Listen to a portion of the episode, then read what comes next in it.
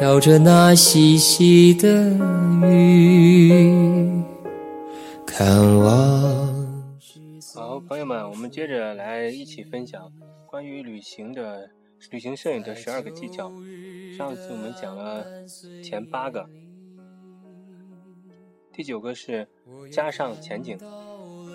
为照片呢加上一个前景，可以令你的构图呢更加丰富，务必要多加留心。而小心的选择背景，可以令你的主体更加的突出，也可以更好的表达当时的环境和感觉。比如，对焦在前景的花丛中，利用背景的景物、风车、胡同里的人。或是有色彩，或是有形的作为衬托，前景深令背景模糊，突出了主体。实物摄影可以留下美美妙美妙的回忆，但不是所有人都会记得把它们当做前景的。如果你使用普通的数码相机，不要离实物太近，你可以用变焦来拉近画面。必要时呢，应该站起来。如果有一个闪光灯柔光罩呢？你会非常有用，至少要拍一些带有酒店或者咖啡馆商标的照片，以展示你的位置。可以是菜单、纸巾、餐具，甚至是盐罐子之类的。不是以它们为主体，而是将它们包含在你的构图中。嗯，来增加一些旅游的气氛。呃，我们来说一些，说一下这个口诀。拍花侧逆光，慢门显动感。我们来解释一下，使用侧逆光拍摄花卉呢，会有立体感、立体的感觉。呃，花瓣呢也会有通透的感觉。嗯，虚幻的动感呢，常令人呢联想到生命与活力。溪流宜长抱，绵绵又密密。拍摄溪流呢，这是最常用的一种。手法，呃，要用长时间的曝光，会就会将瀑布呢拍成那种，呃，细细的、密密的、绵绵的水雾状，呃，像丝绸一样。见山寻侧光，见水拍倒影。侧光呢被认为是最好用的造型光源，水中倒影呢更是含情达意的载体。侧光呢，也能更好的表现一些山石树木的质感。对焦对主题，水平要抓平。使用中心对焦构图呢，很容易跑焦。采用对焦偏移法构图呢，可以解决这个问题。我们在匆忙的旅行中呢，与拍摄中呢，一定要注意将相机持平。比如，我们可以找一些参照物，呃，地平线、海平面。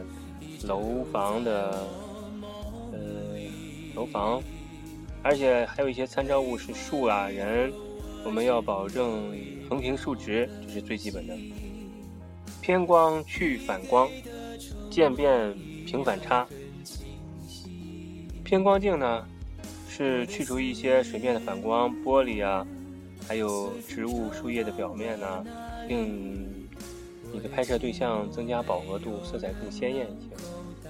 中灰渐变镜呢，是拍摄风光的必备物必备的滤镜。反差如果太大的话，嗯，我们会压低一下天空的呃亮度，使天空呢也具有颜色，拍出它比较湛蓝的白云呐这样的天气，更能后更能很好的表达旅游的气氛。如果反差过大呢？我们也常常会使用黑卡的效果，在以前的黑卡摇黑卡的高级教程中有详细的介绍，喜欢的朋友呢可以去可以去下载，慢慢的听，慢慢的欣赏。嗯，拍反差过大的景物呢很难表现，摇黑卡呢会有意外的惊喜，不过要常常的加以练习，黑卡不是不是一个轻易能掌握的。但是掌握了以后呢，嗯，常常呢，很在很多渐变镜无法使用的时候呢，黑卡却是一个非常好的小工具。我们说一个制作黑卡的方法吧。你可以找一些黑色的卡纸，最好是不要反光，或是一些不用的会员卡，将它的边缘呢剪成嗯斜斜线。当然了，不要倾斜的太厉害，或者是会员卡，用它的一边呢剪成锯齿状。当然，当然了，不要剪成很尖的锯齿，或者剪成那个波浪状，波浪纹要多一些。这样我们在摇黑卡的过程中呢，呃，手边准备上一些这样的黑卡呢，呃，常常会有意想不到的效果。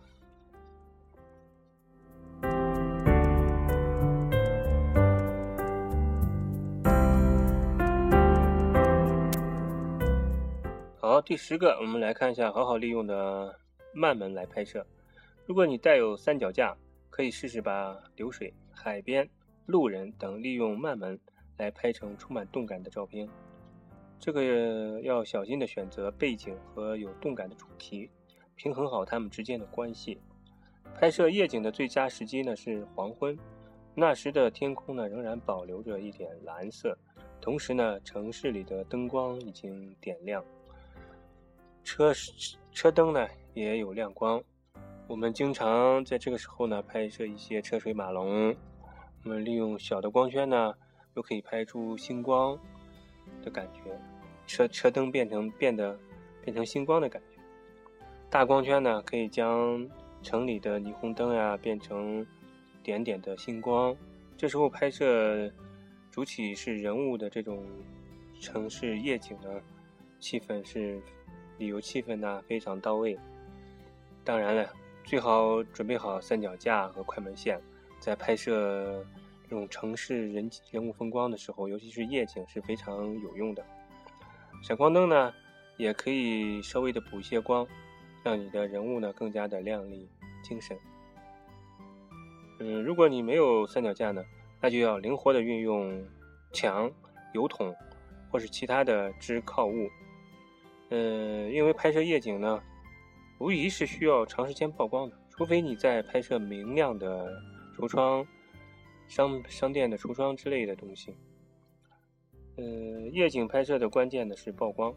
如果你想拍摄以天空为背景的城市呢，平价曝光的结果呢可能会过曝，因为大片的黑暗、黑暗区域呢会使你的相机的测光表发生，呃，误以为是误会误以为。那个，呃，总之，总之呢，呃，相机呢虽然说是智能的，但是通常也会出现错误的反应。在这种情况下呢，你必须使用曝光补偿来减少曝光。幸运的是呢，数码相机的，嗯，LCD 就是你那个显示屏幕呢，可以及时的回放照片。你可以，您可以不断的调整到自己满意的效果。另一方面呢，如果城市的灯光比较亮，而您对着这些区域测光呢，结果就可能会欠曝。可以试着在中间区域测光，或者使用曝光补偿增加一到两级曝光。好了，我们再来看一下拍摄口诀吧。要把照片拍清晰，稳定相机要牢靠。拍摄动感靠速度，物体动态把握住，高速动态被凝固，慢速动态变模糊，动静结合有气氛，有虚有实画面新。好，我们来看一下第十一个关于拍摄星空。在旅途中呢，我们除了拍摄白天。傍晚霞光的照片之外呢，嗯，在夜晚来临呢，嗯，我们会拍摄一些迷人的星空或者星光照片，配合我们的爱车帐篷呢作为前景，会给人带来意想不到的惊喜。居住在大城市呢，光害比较严重，很难拍出漂亮的星空照片。在一些偏远的地方或是。嗯，地方的农村，远一点的郊区呢，可以拍到漂亮的星空照片。基本的拍摄呢是设定为大光圈，曝光呢不要超过二十五秒，否则呢就变成了星轨。嗯，S O 呢尽量大一些。为星空照片上加一个前景是很重要的，可以令照片呢更加的迷人，有特点。前景可以是帐篷、篝火，呃，人的背影。呃，两个人的背影，拉着手的背影更好，更有气氛。配上一束手电光呢，照向天空等等，那就更棒了。发挥你的，发挥你的想法和创意吧。嗯，这样令你的朋友看到照片的时候呢，就更加的羡慕。最后一点呢是十二点，我们来看一看利用后期，也就是 Photoshop 来加强效果。我们在旅行中呢，呃，如果是自驾游啊，可以背上我们的笔记本，呃，将我们拍的照片呢，随时的传给自己的朋友，通过微信圈呀、网络。嗯，当然，也可以带一些超薄轻便的笔记本，对它的内存和运算速度会有一些要求。呃，Photoshop 后期的修饰呢，不宜过多，否则呢，会令你的照片呢，别人看上去很假。嗯，通常我们专业摄影师呢，通常用到的几个呢，就是色阶和明暗度。第二点呢，是对比度和饱和度。第三个呢，就是如果有需要呀，我们可以利用裁切工具做二次构图，挽救一些照片呢。用那些看上去不怎么样的照片呢，也能放出光彩。呃，现在知道了吧？真正的风光作品后期是很少调整的。当然了，作为旅游摄影的作品呢，我们常常进行二次构图，这是经常性的，增加一些饱和度和亮度，这是经常要做的。当然了，也可以增加一些锐化，使照片呢更清晰一些。当然，当然了。调整的呢越少越好，因为我们毕竟是在摄影，要发挥出你的想象和技术，还有你的创意。当然了，呃，我们后面会有关于后期调整的详细课程，呃，我们以后再做。对了，还有一个小小的技巧，对于一些曝光失败的照片呢，可以试试把它们变为黑白照。往往呢会有意外的惊喜，呃，赶紧试试吧。又到了和大家说再见的时刻了。简单生活，快乐分享，国强聊摄影，下次再会。只有一秒的记忆。你给的承诺依然很清晰，我的思念随风飘到了哪里？